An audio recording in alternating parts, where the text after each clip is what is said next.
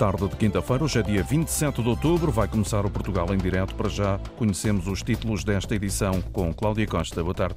Ora viva, muito boa tarde. A reivindicação é antiga. O IP8, que liga algumas cidades alentejanas à Espanha, vai ser requalificado. A obra deve estar pronta até 2025. Os autarcas dizem que o distrito e o aeroporto do Beja saem a ganhar. Após o município do Porto ter suspendido por seis meses o licenciamento de novos espaços turísticos no centro histórico e no Bonfim, nós fomos ouvir as populações. Elas olham para esta medida com agrado. Na ilha Gaspar Cardoso, na freguesia do Bonfim, queixam-se que o crescimento do turismo tem levado a um grande aumento do valor das rendas e à falta de casas para quem sempre viveu na cidade. Em Lisboa, o movimento Salvar o Jardim da Parada não desiste de lutar pela mudança de localização da nova estação de metro de Campo de.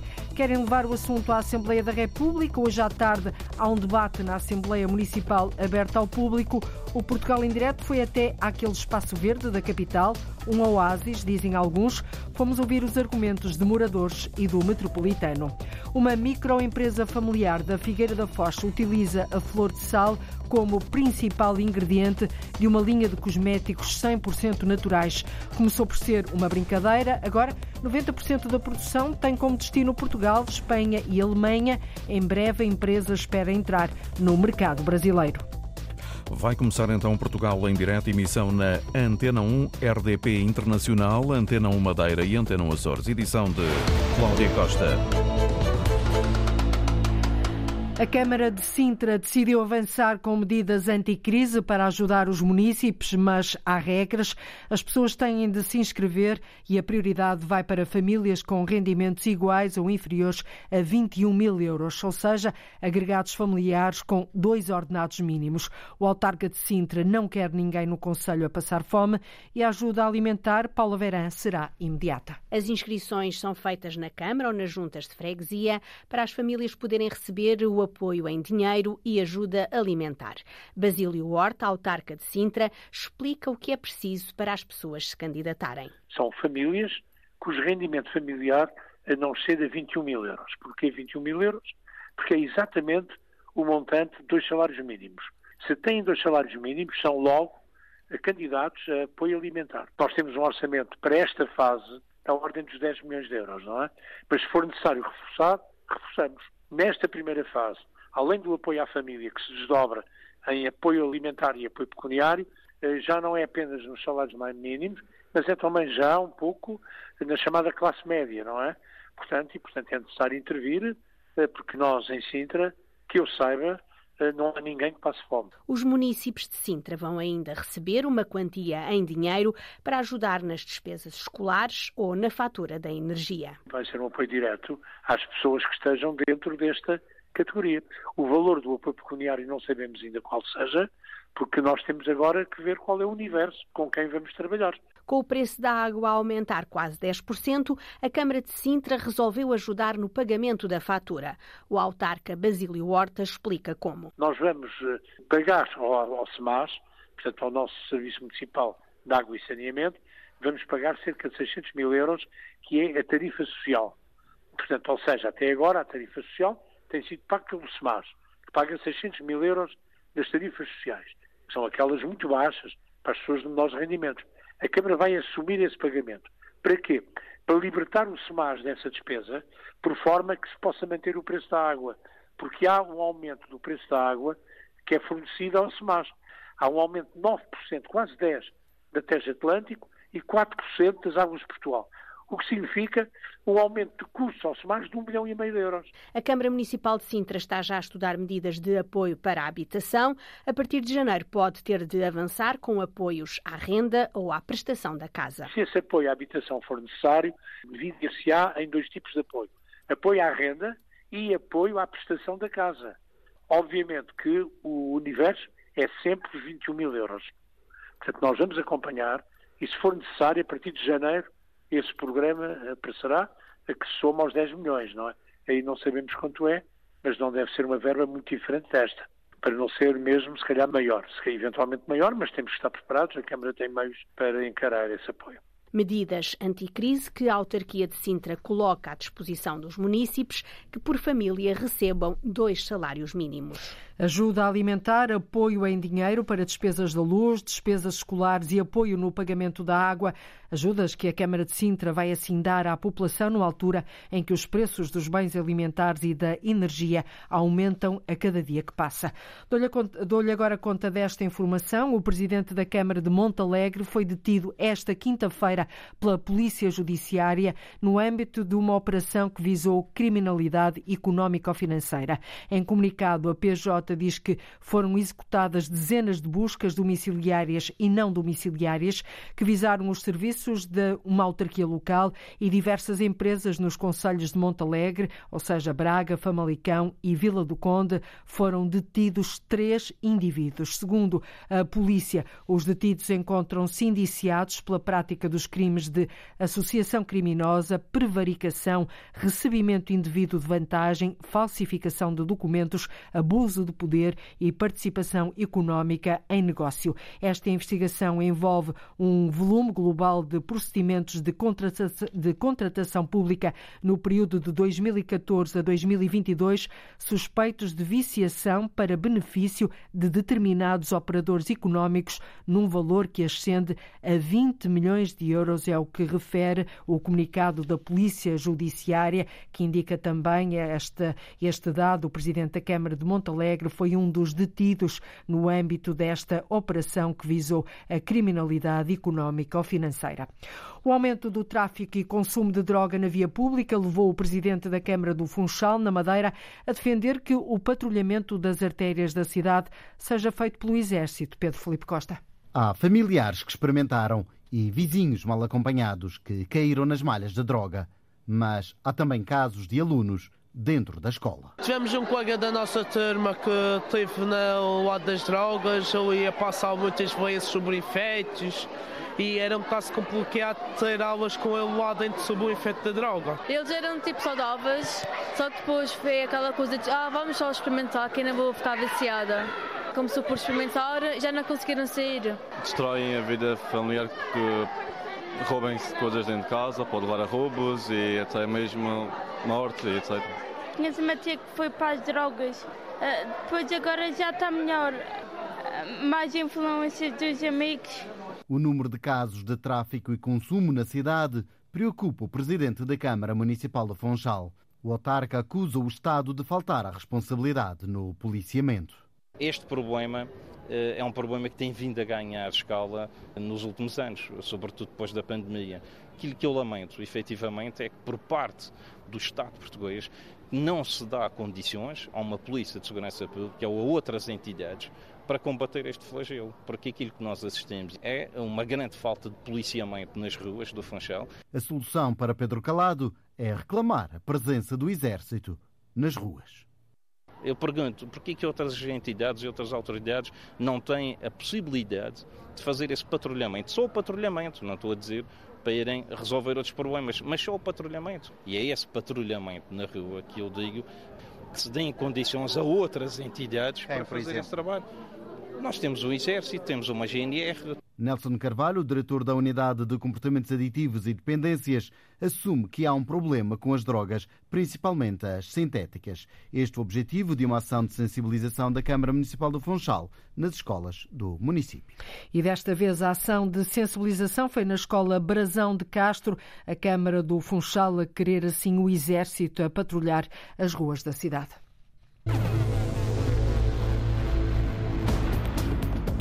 Na cidade do Porto, o aumento de alojamentos locais está a preocupar quem vive no bairro do Bonfim. Não havendo habitações para as pessoas habitarem na zona, é lógico que o turismo nós afeta-nos. A falta de, a falta de clientes, né? que foram obrigados a saírem das casas para elas serem transformadas para o alojamento local. Alojamento local aqui, não, obrigado. O desagrado de quem teme perder a casa onde sempre viveu. O O IP8, itinerário principal que liga Beja, Sines, Serpa e Espanha, vai ser requalificado. A obra deve estar concluída até 2025. É uma reivindicação com muitos anos. A garantia foi dada pelo Ministro das Infraestruturas a uma delegação da Comunidade Intermunicipal do Baixo Alentejo, a Simbal. Os autarcas querem mudar o perfil desta estrada para servir melhor Lourdes Dias, o distrito, mas também o aeroporto de Beja. A comunidade intermunicipal do Baixo Alentejo saiu satisfeita desta reunião com o Ministro das Infraestruturas, Pedro Nuno Santos. Recebeu a garantia de que o IP8, a estrada de ligação entre Beja, Serpa, Sines e Espanha, vai ter obras. Uma via cheia de constrangimentos, onde por vezes para percorrer meia dúzia de quilómetros leva uma eternidade, diz o Presidente da Simbal, António Bota. Nós estamos neste momento com esse problema, entre Beja e Serpa especialmente, e também entre Beja e Ferreira do Alentejo, onde existe uma um, olivais muito intensos, onde existe produção agrícola, felizmente de alguma, de alguma qualidade e quantidade, e o escoamento é muito complicado, o trânsito é muito complicado, porque o IP8 neste momento é muito estreito, só tem uma faixa, tem traço contínuo praticamente ao longo de todo o IP, se encontramos um caminhão ou um trator agrícola, ficamos completamente bloqueados eh, a 10 ou 20 a hora durante quilómetros e quilómetros. O autarca de Almodóvar diz que a estrada vai ser renovada para maior segurança. É preciso alargar toda a estrada, é preciso converter algumas das partes da estrada em mais vias, é preciso alargar as bermas, é preciso repavimentar todo o IP8 é preciso dar-lhe alguma qualidade. As obras devem estar terminadas em 2025. Isso mesmo foi assegurado pelo Ministro das Infraestruturas. António Bota diz que o IP8 é essencial para tornar o aeroporto de Beja mais eficaz e uma ajuda ao desenvolvimento da região. Um aeroporto que tem transformação de aeronaves, tem mecânica, tem reparação, manutenção, eh, tem carga, tem capacidade para passageiros, ainda que limitada, e eh, achamos nós que eh, tem potencialidades enormes e leva algum tempo, naturalmente, até ter o seu fluxo normal de passageiros. Será um ponto extremamente importante para o Distrito de Veja em termos eh, das ligações que possam fazer, de turismo, de carga. Os representantes da comunidade intermunicipal do Baixo Alentejo também levaram do Ministério das Infraestruturas a garantia de que vai ser lançado concurso público para cobrir todas as freguesias do distrito de Beja de rede de fibra ótica. E esta obra de requalificação do IP8, de resto há muito esperada, deve estar concluída até 2025. No Médio Tejo, o primeiro concurso para o serviço de transportes públicos de passageiros ficou deserto, mas agora parece que chegou a bom porto. A comunidade intermunicipal espera a otimização da oferta de transportes e o reforço em alguns conselhos. Por isso, assinou um contrato de concessão no valor de 36 milhões de euros com a rodoviária do Tejo, válido por oito anos. O acordo prevê a renovação da frota e uma rede superior a 300 linhas nos 13 municípios que fazem parte da comunidade do Médio Tejo. João Ramalhinho. Falta o aval do Tribunal de Contas, mas desde já é considerado o maior contrato assinado pela Comunidade Intermunicipal do Médio Tejo. Estamos a falar do contrato de concessão para o Serviço Público de Transporte de Passageiros, no valor de 36 milhões e 500 mil euros. Assinado com a rodoviária do Tejo, o serviço concessionado prevê uma rede de mais de 300 linhas e 145 autocarros e vai respeitar as conclusões de um estudo sobre o serviço existente, ou seja, de todos os autocarros que atravessam ou circulam no território do Médio Tejo, como explica Anabela Freitas, a presidente da Comunidade Intermunicipal do Médio Tejo. Para o lançamento do concurso foi feito um estudo de todos os de todos os autocarros que circulam dentro da comunidade e nos que atravessam a comunidade. E, portanto, houve aqui uma otimização dos horários, acrescentados uh, mais, mais horários nos lados, retirados noutros, porque não tinham procura. Uh, neste caso, houve também dois municípios, Abrantes e Tomar, que colocaram os seus transportes urbanos na concessão. A frota será renovada e, no caso de tomar, os autocarros urbanos serão elétricos. Quando lançamos o concurso, uh, pedimos uma idade. Quem concorria ao concurso, a idade média dos autocarros, o máximo eram 16 anos. E, portanto, aquilo que nós vemos aqui às vezes a circular na nossa zona são carros com, com 30 anos e às vezes mais. E, portanto, aqui sim haverá uma, uma renovação uh, da frota. Assim como, e no caso de, de Tomar, nos urbanos, nós uh, colocamos a obrigatoriedade dos, de ser movido ou, ou elétricos ou hidrogênio, ou gás, podia ser a gás. Uh, os de tomar vão ser, vão ser elétricos. Uh, portanto, colocámos essa obrigatoriedade. Não há aumento, mas também não há diminuição do preço dos bilhetes. Uh, portanto, mantém-se uh, a mesma, o mesmo tarifário. Até porque este tarifário é subsidiado pelo, pelo programa PARTE, o Programa de Apoio à Redução Tarifária. Com a concessão, uma gestão mais eficiente da oferta e garantias de renovação da frota, sublinha Anabela Freitas, a presidente da Comunidade Intermunicipal do Médio Tejo. Contribui também para, para a, descarbonização, é, é, a promoção dos modos suaves de mobilidade. Há aqui um renovar da frota e, portanto, isso traduz-se em melhor qualidade do, do, do equipamento em si. E depois, havendo esta proximidade, é mais fácil adequar aquilo que são os horários, uh, acrescentar ou retirar linhas uh, de autocarro consoante as necessidades da, da população. Uma gestão mais flexível que possa vir ao encontro daquilo que são as necessidades da, da população. O transporte a pedido vai continuar a funcionar como complemento ao futuro serviço da rodoviária do Tejo. E para que este contrato de concessão com a rodoviária do Tejo, no valor de 36 milhões de euros, eh, passe a ser efetivo, só falta mesmo o aval do Tribunal de Contas. Na freguesia do Bonfim, no Porto, a quantidade de alojamentos locais preocupa a população, especialmente aqueles que vivem na ilha Gaspar Cardoso. O crescimento do turismo está a levar a um aumento muito elevado do valor das rendas.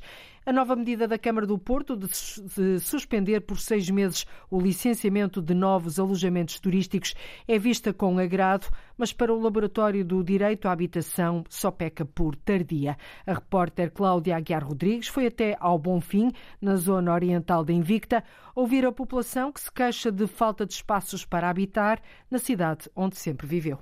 Não, nem pensar. Sabe onde é que as pessoas iam morar? O redondo não a mais casas em alojamento local na freguesia do Bonfim é de Casimiro Moreira, morador há 12 anos no bairro do Cardoso. É ele quem agita os braços no ar quando confrontado com a possibilidade. Vive numa das 34 casas que formam uma das muitas aqui ilhas é no Porto. Impossível. Aqui é impossível. Primeiro, por aquilo que lhe disse, pelas uh, condições uh, de habitabilidade que tem em termos de fornecimento de água, não é? Supostamente cada casa deveria ter um contador e não tem. Há um contador único para todas, para todas as casas. A beneficiarem de rendas mais baixas e com as casas a precisarem de reformas, os moradores veem com alguma apreensão o crescimento do alojamento local na zona do Bonfim. Fora da ilha, uh, não concordo. Porque há falta de habitação. Para uma coisa, o, o, posso lhe dar o exemplo daqui. Uh, eu quando vim para aqui morar, eu pagava uma renda. Entretanto, as coisas foram atualizando e ele foi melhorando as casas, porque havia casas, como ainda há, que não tinham o mínimo de condições, não é? Então, casas de banho, portanto, está aqui esta casa que tem uma casa de banho aqui e o chuveiro ao lado. Portanto, ainda não tem, ele ainda não fez obras. E conforme foi fazendo as obras, foi aumentando a renda. Portanto, e, e, de rendas que passaram, que estavam, por exemplo, a 120 e 130 euros, passaram para os 300. Porque ele fez obras. Com os alojamentos locais, acha que esta zona ainda poderia ser mais inflacionada? Muito mais. Uma mancha de óleo na cidade. É assim que o diretor do Laboratório de Habitação Básica descreve os alojamentos locais, que agora, para Fernando Matos Rodrigues, estão a ser alvo de uma regulamentação que chega tarde demais. O alojamento local foi uma espécie de mancha de óleo que, aliada às políticas da reabilitação, uh, deslocaram a população toda das freguesias do Centro Histórico do Porto com a ARU de Campanhã e com a ARU de Bonfim, eh, a, deslocação imobiliária e os interesses dos fundos imobiliários vieram para esta zona, até porque em, no centro histórico já está tudo cheio. Temos ruas só com alojamento local. O, o suspender é, é, foi a evidência do fracasso das políticas do Rui Moreira, com a turistificação e a gentrificação da cidade ao serviço da monocultura de turismo. Quero saber porque eu sou a que pago menos, porque ele quer porque eu, eu não quero, não deixo aumentar, que eu estou aqui, 70 euros. com 20 euros de água, ou 30, 30 e tal, que foi porque é conforme é por pessoa, mas há muita gente que não, não paga e outros pagam e é Palmira, mas uh, a ideia de transformar o Bonfim é uma ideia que lhe agrada? O Bonfim está muito mal aproveitado. A que nível dos prédios estão eh, muito eh, envelhecidos e, e precisavam se calhar de... Ah, está de remuneração naquilo. Se calhar com mais turistas? Benefício dos, dos, dos, que não têm casa, não é? Aqui a Zelinha paga 70 euros de renda. Se em maio de 2023 as leis forem desprotegidas, a renda da Zelinha passa de 70 para 400, 500 euros. Temos aqui dois modelos. O modelo dos enclaves, que é estas pessoas, estas pessoas são recusadas a viver na cidade e na rua, a ter uma vida digna e uma habitação digna, e a única possibilidade é colocá-las no enclave, no, no, no cerco, no lagarteiro e nos bairros, nos blocos municipais. Segundo dados do Laboratório de Habitação Básica, 60% das casas numa outra ilha, a Ilha de São Vítor, foram transformadas em alojamentos locais. Ah, o que é que eu ia dizer do alojamento local? Glória Silva. Eu vivo aqui há 10 anos. Para mim acho bem, porque, porque assim há mais casas para as pessoas que querem casas e às vezes é só alojamentos locais, não é? Confim vem desde as Fontainhas até às Eirinhas, vai até lá acima à zona de, de, da rua Costa Cabral, está a ver? Caminhamos até o talho. Não havendo habitações para, para as pessoas habitarem na zona, é lógico que o turismo nós afeta-nos. A falta de, a falta de clientes, né? que foram obrigados uh, a saírem das casas para elas serem transformadas para o alojamento local. Agora estamos em 2000, há cerca de 10 anos atrás, por aí 10, 8 anos. Comércio. Comércio, sim. Nós vivemos muito da habitação própria do cliente do dia a dia. O comércio tradicional vive disso. A realidade de Jorge Lemos é bem diferente da de Susana Lopes, que tem um café frequentado sobretudo por turistas. É que o alojamento local tem um grande impacto aqui. Positivo? Positivo, sim. Também eu, eu penso que a oferta também deve ser enorme. Por isso, se calhar, não vai ter impacto não, acho que se calhar não vai ter impacto no, caso, no nosso caso. Também temos uma grande parcela de, de estrangeiros a viverem cá. A cidade das pessoas normais, das pessoas que querem beber na rua, querem estar aqui no Bonfim, querem poder ir ao café, etc., essa cidade está a desaparecer de forma avassaladora e, e é assustador. Está aqui, está aqui um hotel já por trás. E para Casemiro é a inquietação que se vai construindo ao ritmo que se erguem os prédios de uma freguesia onde o fim pode não ser bom. É, por aquilo que já me apercebi aqui em frente vai construir outro. É, aqui acima construiu-se, abriu um novo, fechou o nave, abriu um novo. Alojamento local aqui, não, obrigado. Até para o nosso benefício. Não, obrigado, diz este morador da zona do Bonfim, da freguesia do Bonfim, na zona oriental do Porto. Não querem mais alojamentos locais, descrevem assim a outra face do turismo na cidade. Na Figueira da Foz há uma empresa que usa aquilo que é dado pela natureza. Nós temos a matéria-prima que é sal, logo azeite prensado a frio, que é da Casa Feteira. As plantas uh, também é daqui de uma senhora que planta, o seu horto pequenino, e os óleos essenciais também. Ingredientes que são usados para criar uma linha de cosméticos 100% natural. Uma da tarde, 39 minutos em Portugal Continental e na Madeira, menos uma hora nos Açores. Este é o Portugal em Direto, o programa que liga o território de uma ponta à outra. Vamos agora dar um salto até Lisboa. Está acesa a contestação à nova estação de metro do Campo de Ourique, no Jardim da Parada. O metropolitano de Lisboa garante à 1 que a decisão está fechada, é definitiva, mas os moradores e outros cidadãos que constituíram o movimento Salvar o Jardim da Parada ainda não desistiram de mudar mudar a localização, afastando o acesso ao metropolitano algumas dezenas de metros. Na internet corre uma petição com mais de 7 mil assinaturas para levar o assunto à Assembleia da República. Hoje mesmo, às 5 da tarde, há um debate na Assembleia Municipal de Lisboa aberto ao público. O movimento Salvar o Jardim da Parada espera que o bom senso prevaleça e que não se sacrifique o jardim. Ora, a repórter Arlinda Brandão foi até aquele espaço verde no coração da freguesia de Campo de Urique ouvir os argumentos dos dois lados.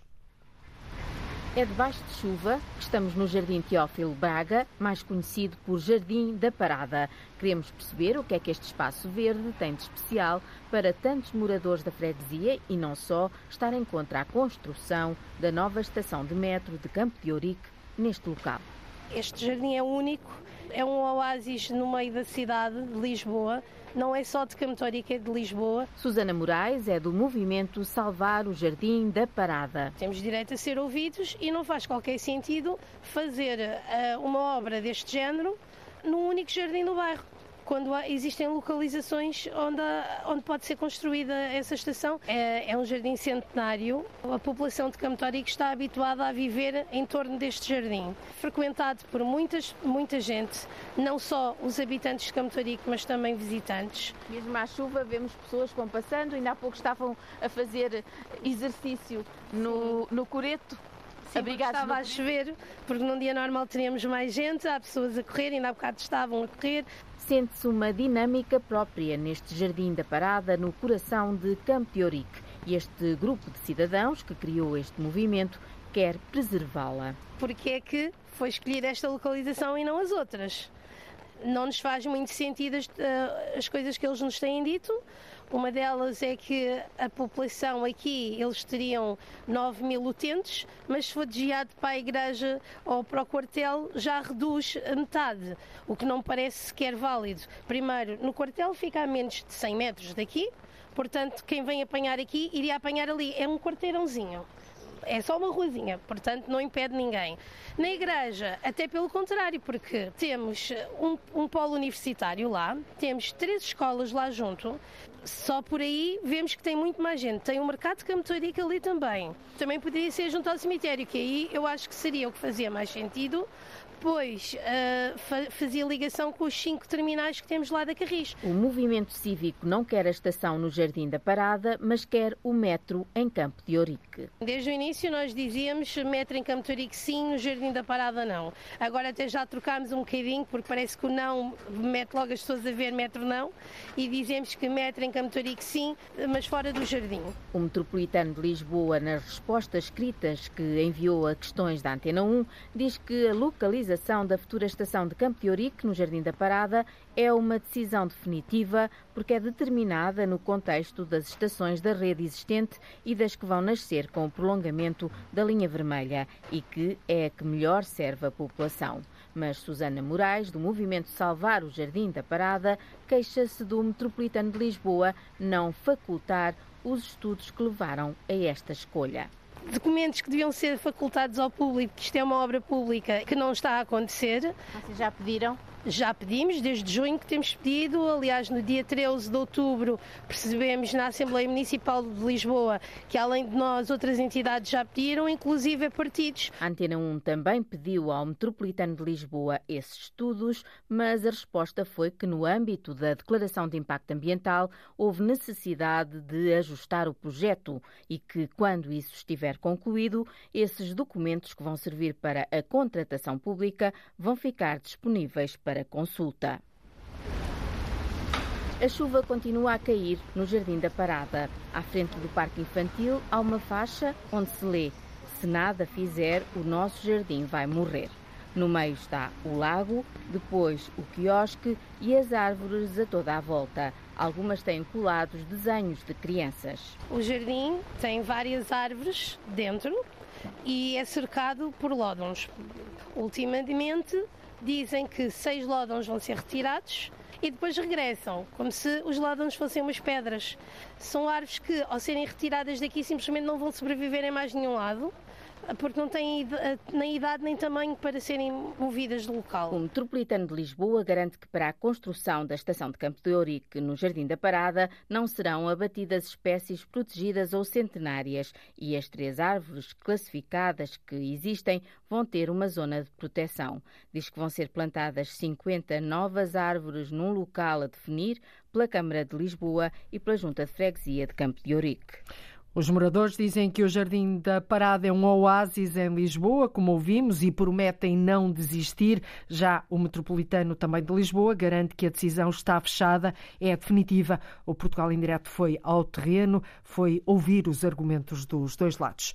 A flor de sal é o principal ingrediente de uma linha de cosméticos 100% naturais, criada e produzida por uma empresa familiar da Figueira da Foz. Aliás, uma microempresa familiar. Começou tudo por uma brincadeira Agora, 90% da produção tem como destino Portugal, segue-se Espanha e Alemanha e em breve a empresa espera entrar também no mercado brasileiro. As potencialidades do mar oferecem um recurso grátis e infinito, o sal, um produto milenar que levou à criação de soluções diferenciadas para a dermoestética, assentes na simplicidade, Joaquim Reis. O sal marinho é o ingrediente de toda uma linha de cosméticos produzida na Figueira da Foz. Há 10 anos, o engenheiro químico basco Jesus Zuzunegui, radicado na Figueira, atendendo ao pedido de um amigo, produtor de sal, criou um esfoliante de pés que, segundo a sua filha Itzatso Zuzunegui, foi e é um sucesso. O primeiro uh, esfoliante de, de pés, né, de barbena, que foi feito foi a, a pedido de um amigo dele que, que disse, ah, consegue aqui fazer alguma coisa, até porque ia fazer uma, uma feira, né, que esse amigo nosso tem a parte do sal, e foi aí quando uh, o meu pai criou e fez uh, 20, 30 esfoliantes que mandou para a feira, e o José João ligou a dizer, olha, já vendi tudo. Por isso, a partir daí foi aquela coisa, ui, isto é bom, as pessoas gostam, vamos começar o caminho, né? E desse caminho que começa dessa forma, hoje em dia tem uma empresa constituída. É a Mondegos Green Company e a marca chama-se Cristais do Mar. Uma microempresa familiar com mercado em Portugal, Espanha, França, Luxemburgo, Alemanha e que agora se quer expandir para o Brasil. Produtos de cosmética 100% naturais com uma matéria-prima obrigatória. A flor de sal, e isto veio de querer potencializar a flor de sal, continuar com a história importante que sempre houve ao redor do sal. E nós uh, trabalhamos com a flor de sal como foi feito milenarmente, sem fazer secagens industriais, tudo nós chamamos chorar o sal, e sempre com, com o maior amor né, e, e respeito pela nossa matéria-prima, como é o sal. A matéria-prima vem aqui das Salinas da Figueira. Exato, nós temos a matéria-prima que é sal, que é, que é, nossa, logo azeite prensado a frio, que é da Casa Feteira, as plantas uh, também é daqui de uma senhora que planta, o seu horto pequenino, e os óleos essenciais também, ou seja, figueirense só é mesmo o sal, do resto tudo matérias-primas portuguesas. Para já, ainda é uma produção limitada. Para já e para sempre, porque nós não podemos, uma das coisas que eu posso diferenciar no nosso produto é que nós não podemos fazer uma uh, produção industrial, porque, primeiro, não é o nosso conceito. Segundo, a safra de sal é a que há. Por isso é que nós tentamos sempre encontrar clientes que sejam bons, porque o nosso produto não dá para toda a gente. De facto, já tivemos propostas de fazer massificar, mas não dá porque não é o nosso conceito. Entretanto, continuam a inovar. Ah, sempre, não paramos. Com a inovação a atingir já os 25 produtos diferentes e com a possibilidade no futuro breve duplicar os quatro postos de trabalho, esta empresa figueirense tem como mote que a criatividade reside sempre nas coisas simples. E a prova está aqui, com base num produto simples e milenar. O sal é o ingrediente de sucesso desta microempresa familiar da Figueira da Foz. Aproxima-se a noite mais assustadora do ano e a sugestão do Portugal em Direto passa pelo Zoo Santo Inácio, em Vila Nova de Gaia, onde a magia das luzes selvagens se junta no Halloween outra proposta, a Casa dos Animais Noturnos, Isabel Cunha aranhas, tarântulas, escorpiões, algumas das 40 espécies de animais mais ou menos assustadores e que o público pode ver no Halloween no Zoo Santo Inácio, na Casa dos Animais Noturnos. A diretora do Zoo, Teresa Guedes, conduz-nos até lá. Fica mais ou menos no meio do Zoo era o anterior insetário e nós remodelamos há cerca de 4 anos para a Casa dos Animais Noturnos, onde as pessoas podem ver aqueles animais que têm mais medo ou ou, ou, ou receio, às vezes vive, vivem nos mundos imaginários, como as tarântulas, os escorpiões, os, os lagartos, os morcegos, uh, e assim podemos dar a conhecer às pessoas estes animais bem de perto, uh, conseguem perceber, uh, até ver, por exemplo, os olhos dos insetos, as patas, ou as asas, e talvez gostarem um bocadinho mais destes animais, no meio assim de uma viagem noturna com uma luz muito fraquinha, que é como estes animais eh, gostam de estar. Com o cair do sol, depois de recolhidos os cerca de 600 animais, outras espécies ganham vida. Com o cair da noite, durante o dia o zoo funciona normalmente, onde podem ver as nossas 200 espécies, 600 animais, e com o cair da noite, 500 figuras de animais e plantas ficam iluminadas para poderem acompanhar a visita eh, do, do público aqui ao Zoo de Santo Inácio. O que é que é isto? É um, é um espetáculo de luzes que tem um percurso de cerca de um quilómetro com uh, rinocerontes, hipopótamos, chitas, ambientes do oceano, ambientes asiáticos, onde podemos ver estes animais uh, num mundo um bocadinho de fantasia e de sonho, e somos transportados um bocadinho para essa, para essa nossa imaginação, com sons também característicos, com, com músicas muito bonitas, e então podemos uh, observar essas 500 figuras bonitas, coloridas, uh, num ambiente divertido, calmo e diferente. Luzes Selvagens, um festival de luz e som. Até fevereiro, o Zoo Santo Inácio está aberto à noite, ao fim de semana, véspera de feriados e férias escolares. Um espaço verde cheio de animais, caso não conheça, pode sempre visitar em Vila Nova de Gaia. E fica esta sugestão do Portugal em Direto a fechar a emissão de hoje, que passa assim pelo Zoo Santo Inácio, onde a magia das luzes selvagens se junta no Halloween, a Casa dos Animais Noturnos. E hoje o Portugal em Direto termina mais cedo, já seguirá tempo de antena aqui na Rádio Pública. Nós voltamos amanhã, a partir da 1 e um quarto da tarde, a ligar o Norte e o Sul, o litoral e o interior, o continente e as ilhas. De resto, é assim todos os dias. Já sabe que o território é o nosso palco e a nossa marca. Caso não consiga escutar-nos em direto, é sempre bom relembrar, pode recorrer à internet ou através do RTP Play ou então através de podcast. Voltamos então amanhã. Até lá, fique bem. Termina aqui então Portugal em Direto. Edição da jornalista Antena 1 Cláudia Costa. Foi o Portugal em Direto para esta quinta-feira, 27 de outubro. Antena 1. Liga Portugal.